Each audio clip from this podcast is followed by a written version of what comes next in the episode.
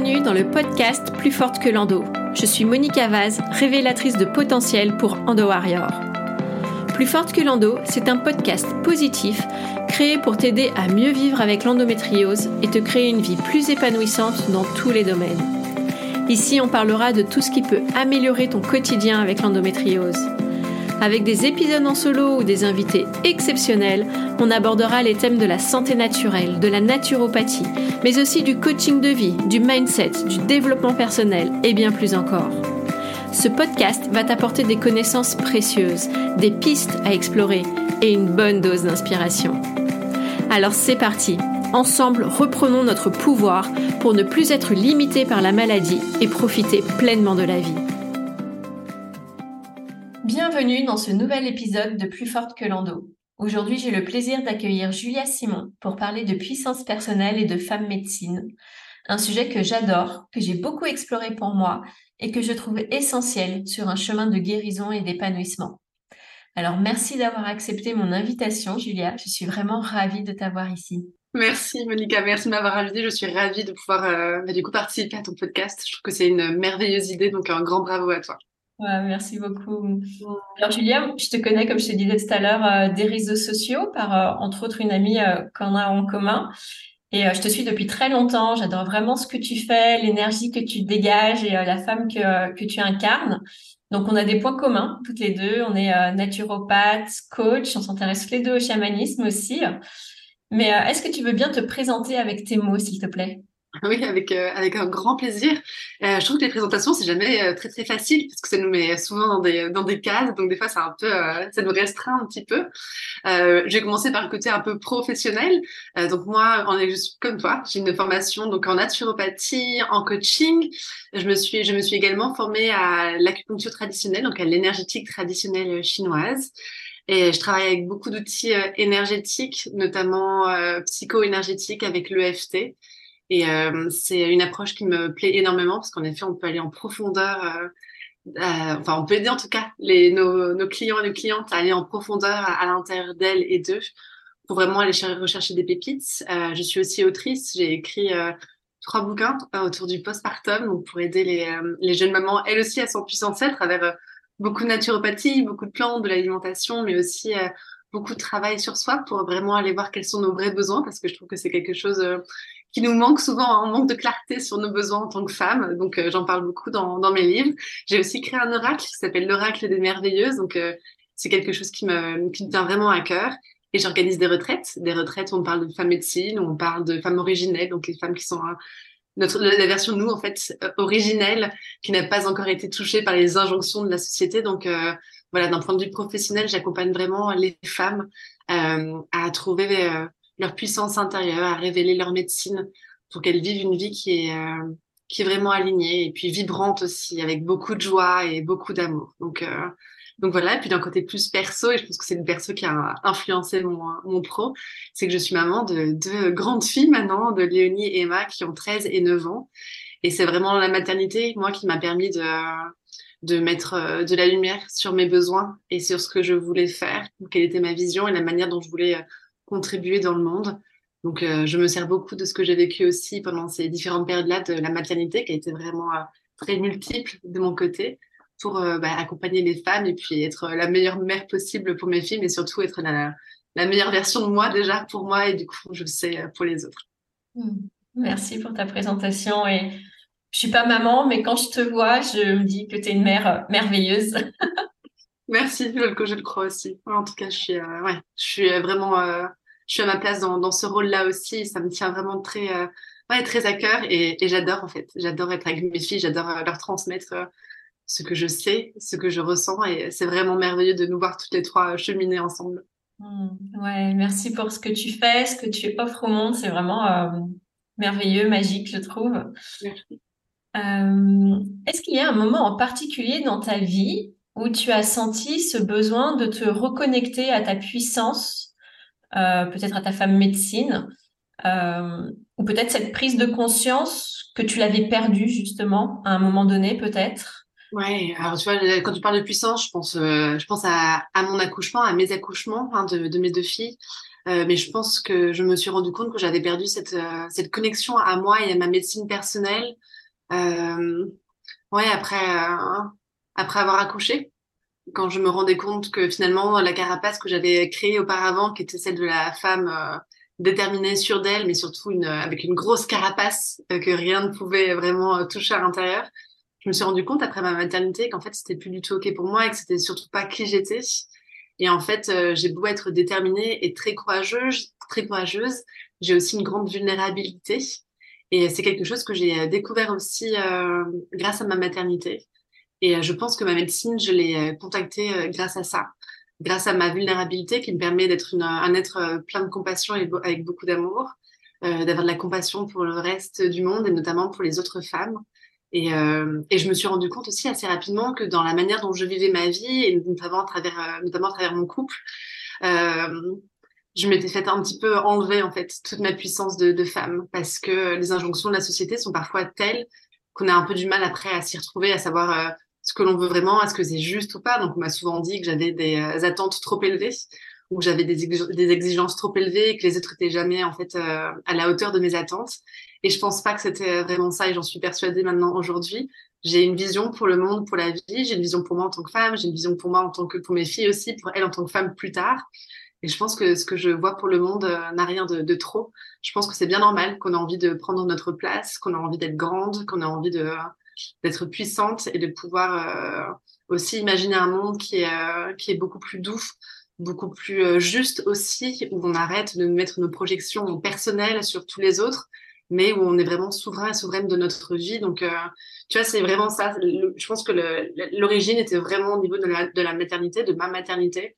Et ça en découlait vraiment une, euh, une rencontre avec moi, avec vraiment mes émotions, euh, la rencontre de moi avec l'autre, notamment dans le couple, etc. Ça a été vraiment super intense euh, pour moi.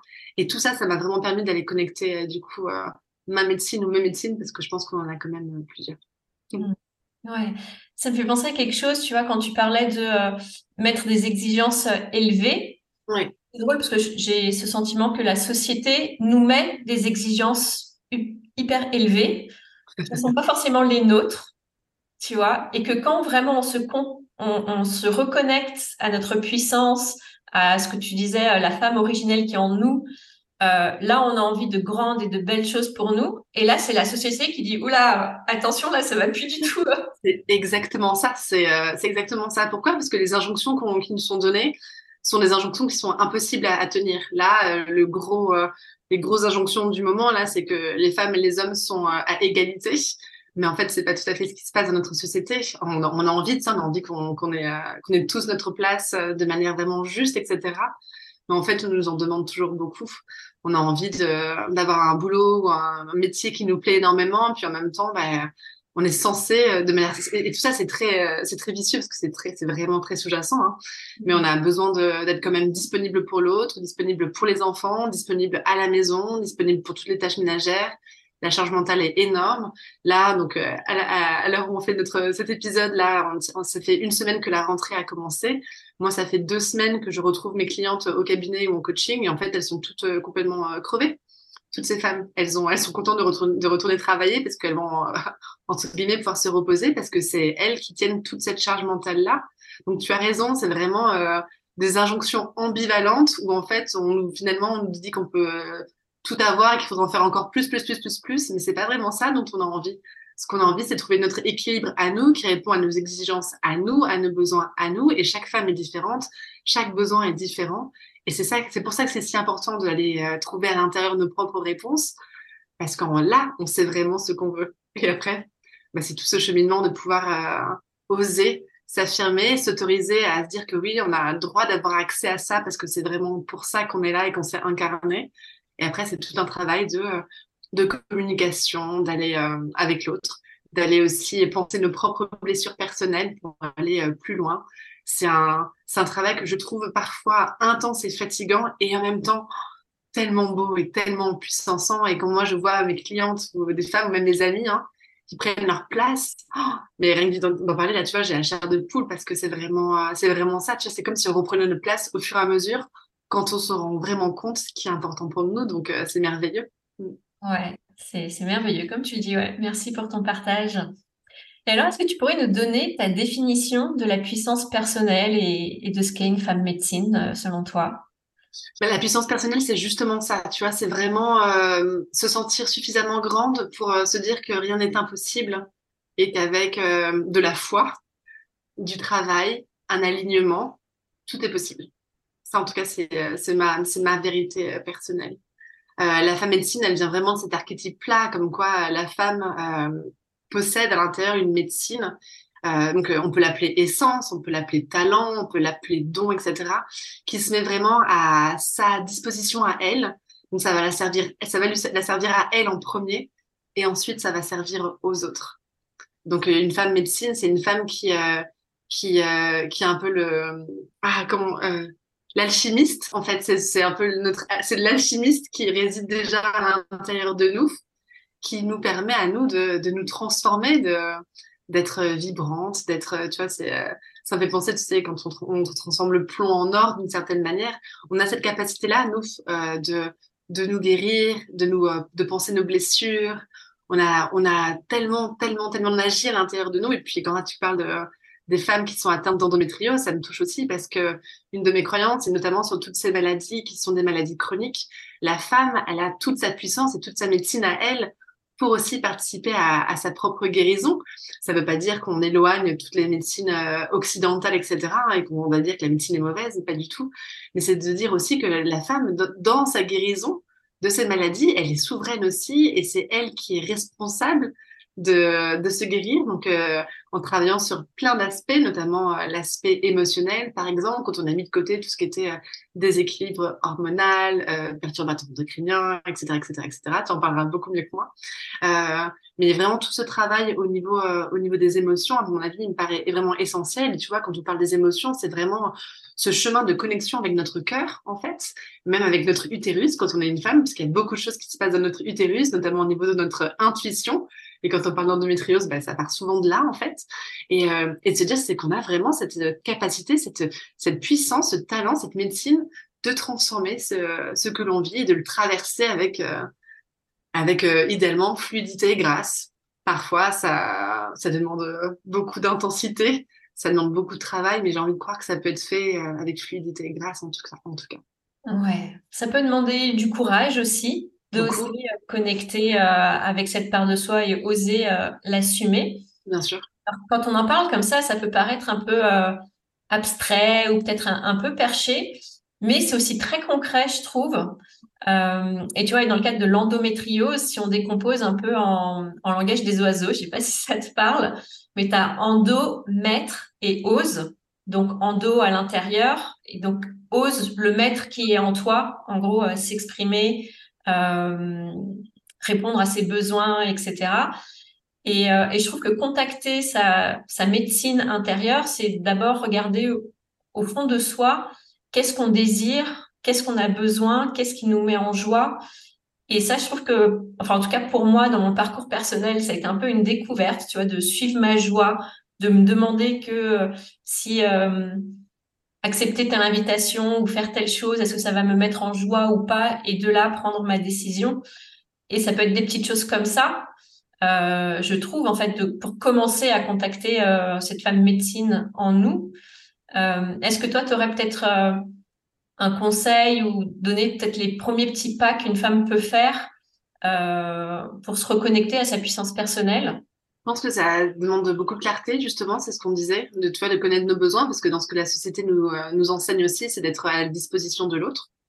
Donc, en général, tu vois, euh, les autres, tout le monde passe avant, puis nous, on passe un peu en dernier. Donc, c'est vraiment euh, réapprendre, en fait, réapprendre à se prioriser, réapprendre à se, à se rappeler qu'on est la personne la plus importante de notre vie. Et ça, ça peut, parfois, dans certaines oreilles, ça peut s'entendre comme, comme quelque chose de très égoïste, alors que c'est vraiment juste la base. On peut pas donner à l'autre, sinon on est déjà vide à, l'intérieur. Donc, mais euh, les, premières, les premières étapes, tu vois, ce serait ça, ce serait de, de ralentir, parce que on arrive difficilement à se connecter à soi quand on est dans, dans le rush, par exemple. Donc, c'est vraiment de ralentir et de s'autoriser vraiment à, à faire un peu le silence, à s'écouter et à faire une demande très claire de quoi j'ai besoin, de quoi j'ai besoin et d'attendre. On va peut-être ne, peut-être ne pas avoir de réponse tout de suite parce qu'on a tendance à peut-être ne pas avoir écouté auparavant. Donc peut-être que la petite voix va mettre du temps à remonter. Mais c'est vraiment de ça dont on, a, besoin, c'est vraiment euh, de ralentir et de, se faire confiance aussi. De se dire que la petite voix va nous parler, qu'on on sait ce dont on a besoin, on sait ce qui nous fait plaisir. Tu parlais de la joie, moi je suis, c'est quelque chose que je suis énormément aussi. La joie, est-ce que ça, ça me fait plaisir vraiment? Est-ce que ça vibre dans mon corps? Et donc ça, c'est, je pense que ce sont des choses qui sont vraiment importantes comme première étape. Donc euh, un, ralentir, euh, deux, c'est vraiment euh, de s'autoriser à faire de la place pour écouter sa petite voix, que l'on peut aussi appeler intuition, par exemple. Et la troisième étape, là, c'est ce dont je te parlais juste, juste là, en fait, c'est de, de créer cet espace-là pour, pour, vraiment pour connaître ses besoins, en fait. C'est quoi mon, c'est quoi mon besoin aujourd'hui? De quoi je vais avoir besoin aussi? Et ça, je trouve que c'est vraiment quelque chose qui peut vraiment nous, nous aider. Et bien sûr, bah, comme tu le disais hein, dans ton introduction, que c'était vraiment très, très connecté à tout ce qui était art chamanique. Euh, moi, le chamanisme m'a permis de me reconnecter aussi à mon essence sacrée, donc à tout ce qui est sacré, donc notamment en rituel. Et donc les rituels, ça n'a rien de très perché. Au contraire, c'est beaucoup dans la matière.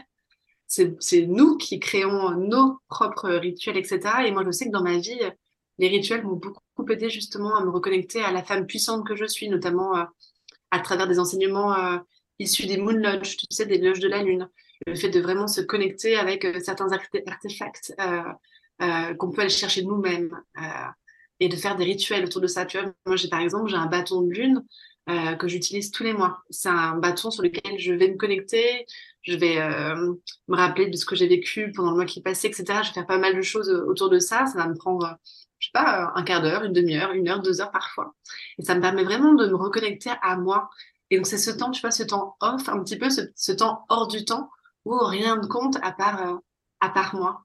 Et je sais que quand je fais ça, quand je quand j'ai accès à ces rituels-là, il y a vraiment une partie de moi qui est vraiment apaisée. C'est notamment et largement dans ces moments-là, tu vois, que j'ai de l'inspiration pour, euh, pour des programmes, pour des accompagnements, pour des réponses que j'attendais, par exemple. Et ça, si j'étais toujours dans le rush, si j'étais toujours dans le faire, faire, faire, faire, faire, euh, bah, j'aurais jamais le temps pour, j'aurais jamais créé le temps pour ça. Et ça, c'est vraiment quelque chose qui m'aide énormément et que j'aime transmettre du coup aux femmes parce que je pense que ça peut aussi passer par, euh, par le côté sacré. Ouais, ouais, c'est super important. Moi, c'est, euh, moi, je me connecte beaucoup à la mer. ouais, ok.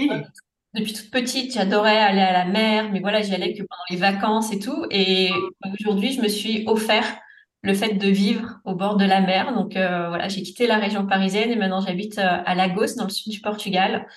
Et, euh, et pareil, j'aime régulièrement me retrouver voilà en haut d'une falaise face à la mer ou même dans l'eau et, et de me faire mon petit rituel. Alors parfois, comme s'il y a du monde autour, je vais pas apporter des, des choses. voilà, ça reste discret, mais je me fais mon petit rituel. Je, je communique avec la mer. Je je dépose ce dont je n'ai plus besoin. Euh, voilà, je, je, donne mes prières aussi. Euh, et, et, pareil, hein, ces instants de silence, je me reconnecte à moi, à cette énergie.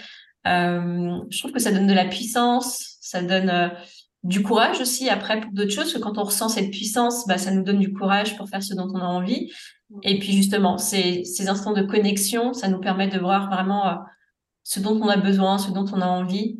Et, euh, et ça peut tracer notre, notre route, notre chemin en tout cas. Tu peux le partager du coup là ce qui me sort quand tu me partages ça? Quand tu partages euh, ton, ton amour que tu as là pour être sur cette falaise par exemple? Et euh, la question c'est euh, et si tu t'autorisais pleinement, tu vois, à ne pas être discrète, mais être dans, dans ta pleine puissance et à sortir ton tambour par exemple, parce qu'il me semble que tu as un tambour.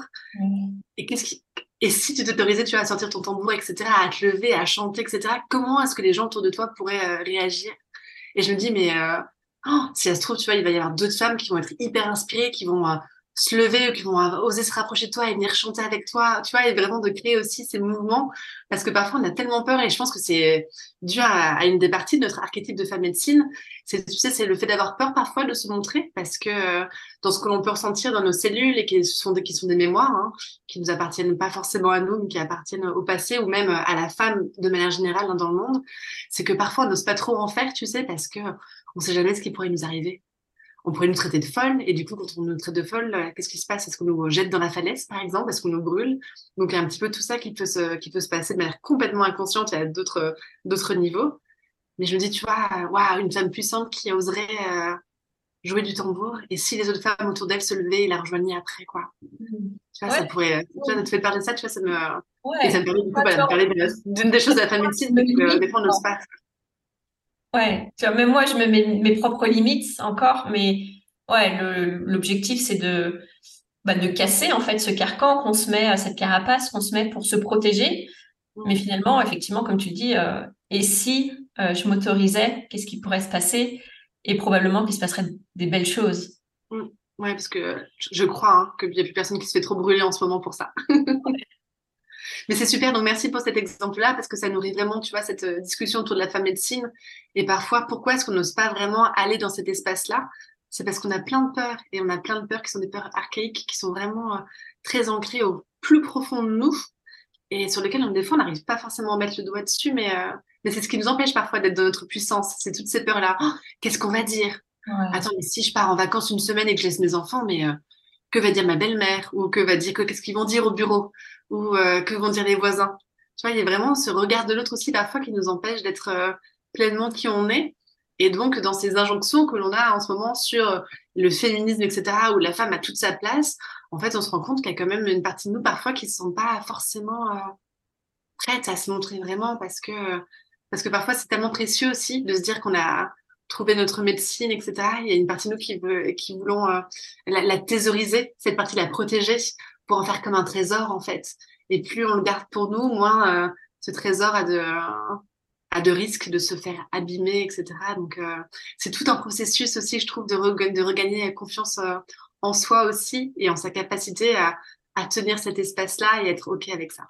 Ouais, s'autoriser à ça, s'autoriser à ce qui nous semble juste pour nous. Pourquoi ce serait ce que l'autre pense qui serait juste?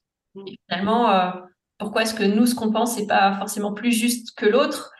Et peut-être qu'on est toutes comme ça enfermées dans, nos croyances, dans nos carcans, et qu'effectivement, si euh, on s'ouvrait à ça, euh, il pourrait se passer de très belles choses. on dit souvent que quand on s'autorise et tout, on autorise les autres aussi. Donc, quand on s'autorise à prendre notre place, en général, euh, les autres prennent, leur place aussi. Moi, je me rappelle, tu vois, quand j'ai démissionné de mon métier, de mon boulot en 2012, bah, le fait d'avoir osé, à ce moment-là, je connaissais personne, tu vois, qui avait euh, démissionné. Et je me rappelle euh, d'avoir eu de magnifiques discussions avec euh, mes meilleurs amis après, etc. Et il y a une partie de moi qui sait que, que, le move que j'ai fait à ce moment-là, ça les a aussi inspirés en se disant, mais en fait, c'est possible pour elle, c'est possible pour moi. Et je pense qu'on a tout aussi ce devoir d'exemplarité d'une certaine manière, de, de dire, bah, quand je fais ça aussi, je le fais pas que pour moi, je le fais aussi pour les autres femmes. Tu vois, que moi, quand je prends des décisions pour ma vie personnelle, je me dis, bah, je le fais pas que pour moi je le fais aussi pour mes filles, pour leur montrer que une femme, c'est aussi ça. Et donc ça, j'y pense souvent, tu vois, que ce soit pour mes amis ou pour mes filles ou pour euh, les femmes qui me suivent dans ma communauté. Je le fais pour moi, mais je sais qu'il y a une partie, euh, une partie qui va sûrement résonner aussi avec ça. Ça me fait penser euh, à la notion de tribu. Je sais que c'est important aussi pour toi. Tu avais créé les Mama Tribe. Je sais pas si tu. Ouais. Mais mon objectif avec ce podcast, c'est aussi de créer une tribu d'Endo Warrior pouvoir euh, bah, échanger, partager, se soutenir, etc. Euh, d'après toi, qu'est-ce que ça peut apporter justement d'être dans une tribu comme ça, de partager nos, nos blessures, nos douleurs, de se soutenir, de s'encourager? Euh, Est-ce que ça, peut faire partie aussi d'une médecine? Bien sûr. Bien sûr, ouais. Il y a des femmes qui portent ça justement à l'intérieur d'elles. Euh, leur médecine, j'ai une amie, sa médecine, c'est ça, c'est de créer, euh, c'est de créer du réseau. Mmh. C'est vraiment sa médecine à elle, c'est de, elle le fait, elle le fait de manière complètement naturelle, mais elle en fait, elle met les gens en contact tout le temps. Ah et machin et machin. Et en fait, elle crée des, euh, elle crée des grandes grandes tribus. Et les tribus, moi, je trouve ça absolument merveilleux et absolument essentiel, notamment dans notre dans notre monde d'aujourd'hui, tu vois, nos tribus, on peut aussi l'associer aux communautés, par exemple c'est de se dire que quand on est ensemble, tout ensemble, déjà on sort de la solitude. Et ça, c'est quelque chose qui, euh, touche énormément. Et tu vois, plus on sent seul, moins on ose faire des choses aussi, parce qu'on se dit qu'on n'est pas à notre place et qu'on n'a pas notre mot à dire. Donc, en général, on ne s'exprime pas. Et ce qui est génial, en fait, c'est que, et j'imagine que, je, pense au Mama Tribe, donc aux jeunes mamans, mais j'imagine que dans les Endo Warriors, c'est la même chose. C'est de se dire qu'en fait, l'autre aussi vit quelque chose de, de différent, mais d'identique à la fois.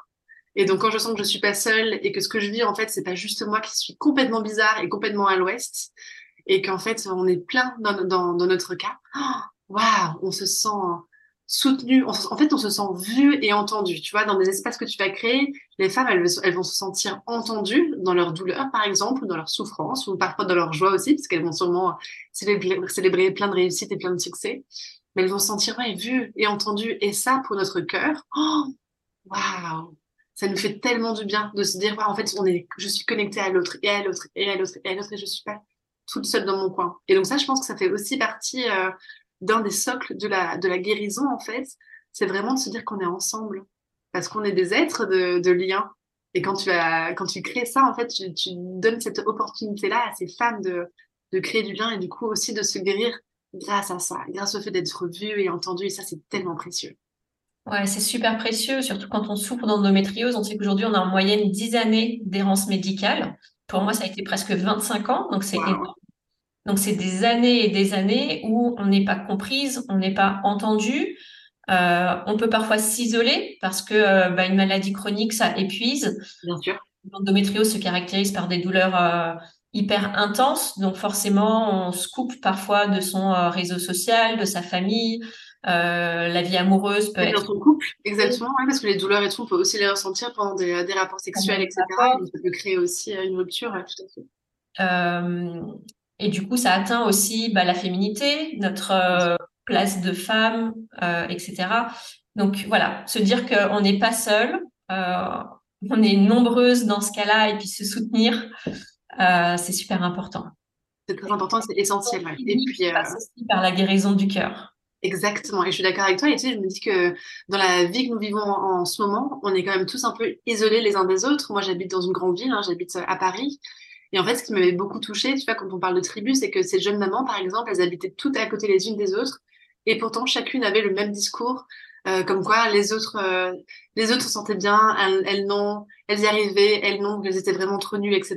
Alors qu'à 10 mètres d'elles, dans l'immeuble à côté, il y avait une jeune maman qui pensait exactement la même chose. Donc créer du lien comme ça, ça permet aussi aux femmes de se rappeler à quel point, euh, ouais, elles sont puissantes, que ce, ce qui leur arrive, parfois est, est, normal, même si cette normalité et tout, c'est pas forcément ce qu'on recherche, notamment quand on parle d'endométriose. Hein, on ne devrait pas avoir ces souffrances-là. Mais quand on est atteint d'endométriose, eh ben, c'est bien normal d'avoir mal. Et c'est bien normal de souffrir de ça, de ça et de ça, et de, de rupture de liens, etc. Et c'est super du coup de pouvoir créer cet espace-là pour que les femmes puissent se retrouver. Donc, euh, encore un immense bravo, c'est super unique. Et déjà, ne serait-ce que accueillir la douleur, quelque part, c'est l'atténuer. Parce que quand on est en résistance en disant non, je ne vais pas avoir mal, et j'ai connu ça en tant que naturopathe au début, je me suis dit non, je suis naturopathe, euh, je vais m'aider avec des plantes, je vais refuser de prendre des anti-inflammatoires qui me calment instantanément la douleur. J'ai cette chance-là. Il y a des femmes, même les anti-inflammatoires ne les calment pas. Et à un moment donné, je suis revenue dessus en disant mais j'ai le droit aussi de souffler et de pas subir cette douleur. De toute façon, quand la crise elle est là, euh, la naturopathie, met, les plantes ont du mal à agir, donc ça se fait plutôt sur du long terme. Euh, et donc, je suis revenue en arrière en me disant non, j'ai le droit de prendre des antidouleurs et je continue euh, mon chemin avec la naturopathie, les plantes, l'hygiène de vie, etc. Mais voilà, s'autoriser aussi parfois bah, être plus vulnérable et à se faire aider, à se faire accompagner, que ce soit par d'autres femmes, d'autres thérapies ou la médecine allopathique. Tout est, tout est juste, tout est OK. Ouais, tout est juste et c'est super hein, de se rappeler quels sont vraiment euh, nos besoins. Un instant T, là, j'ai besoin de quoi?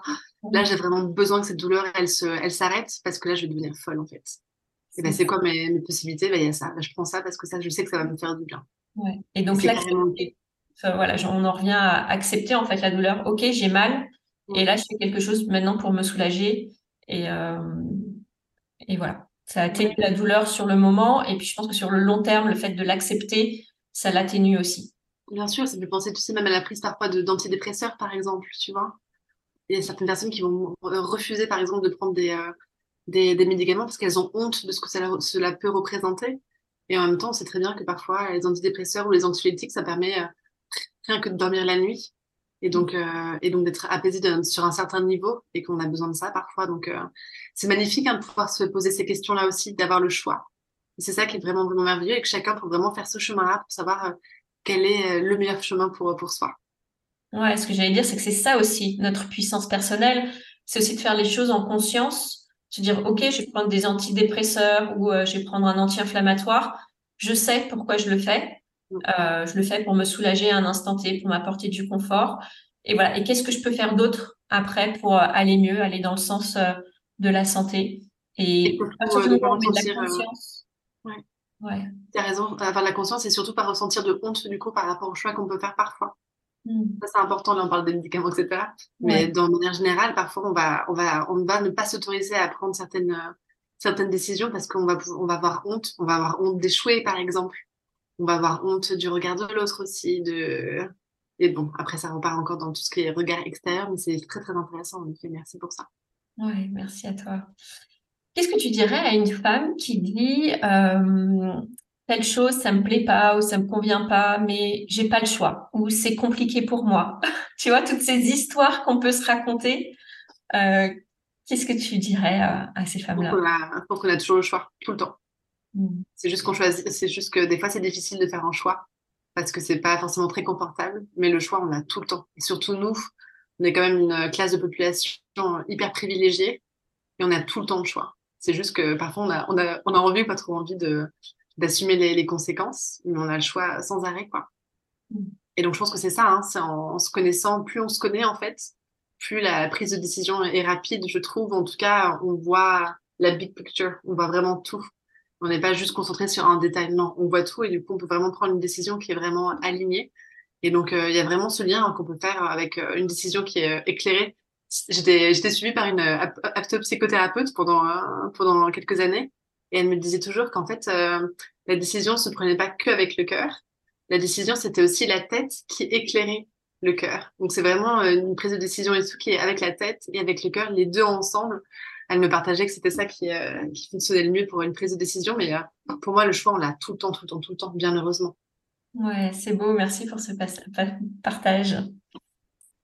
On a toutes les deux une vision holistique de la santé. Euh, donc holistique, c'est-à-dire qu'on prend euh, l'être humain dans sa globalité, donc à la fois le physique, l'émotionnel, mais aussi l'énergétique, le spirituel, donc le sens qu'on donne à sa vie, etc. Pour toutes les femmes qui n'ont pas encore cette euh, vision-là, qui sont encore très dans le physique, dans les symptômes, éventuellement, maintenant on parle quand même beaucoup des émotions, quel lien on pourrait leur faire sur ce qu'apporte le fait de se connecter à sa puissance personnelle, donc au niveau de, tu vois, le fait de se connecter à sa puissance personnelle, qu'est-ce que ça peut apporter au niveau de la santé physique, émotionnelle, dans la vie de tous les jours? Euh, Tu vois, pour les femmes qui disent non, mais c'est encore un truc euh, un peu perché, euh, je vais rien ressentir, ça va rien m'apporter. Euh, qu'est-ce qu'on pourrait leur dire? Moi, je vois tout de suite bah, l'énergie vitale. tu vois, le fait de récupérer cette énergie vitale, bah, ça permet à notre corps de retrouver sa capacité d'auto-guérison. Moins de stress, moins de charge mentale, etc. Est-ce que toi, tu verrais euh, autre chose? Moi, je suis d'accord avec toi. Je trouve que la que l'approche holistique est vraiment euh, hyper euh, intéressante. Moi, je travaille que de cette manière-là maintenant, parce que travailler que sur le physique ou que sur l'émotionnel ou que sur l'énergétique, pour moi, c'est c'est pas suffisant. Tu vois, c'est comme si on c'est comme si on se considérait comme des êtres non complets. Mmh. Alors que quand tu travailles de manière holistique, du coup, on, on prend vraiment tout en compte et, et je trouve que les changements et les transformations peuvent avoir lieu du coup à ce moment-là.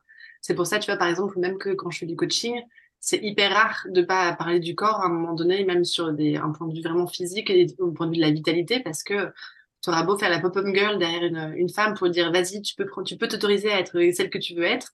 Si la personne, elle est euh, complètement HS, fatiguée parce qu'elle dort plus, etc., la pauvre, il y a quand même peu de chances que ça fonctionne. Donc vraiment, le fait de travailler de manière globale, pour moi, c'est vraiment super, euh, super, super important. Et quand les gens disent, ah, euh, par exemple, tu parles de l'énergétique, parce que l'énergétique fait partie euh, du travail holistique. Moi, je pense souvent, tu vois, à l'acupuncture traditionnelle, et je me les gens qui peuvent dire, ah, moi, je sens rien, etc., ça marche, ça marche pas sur moi.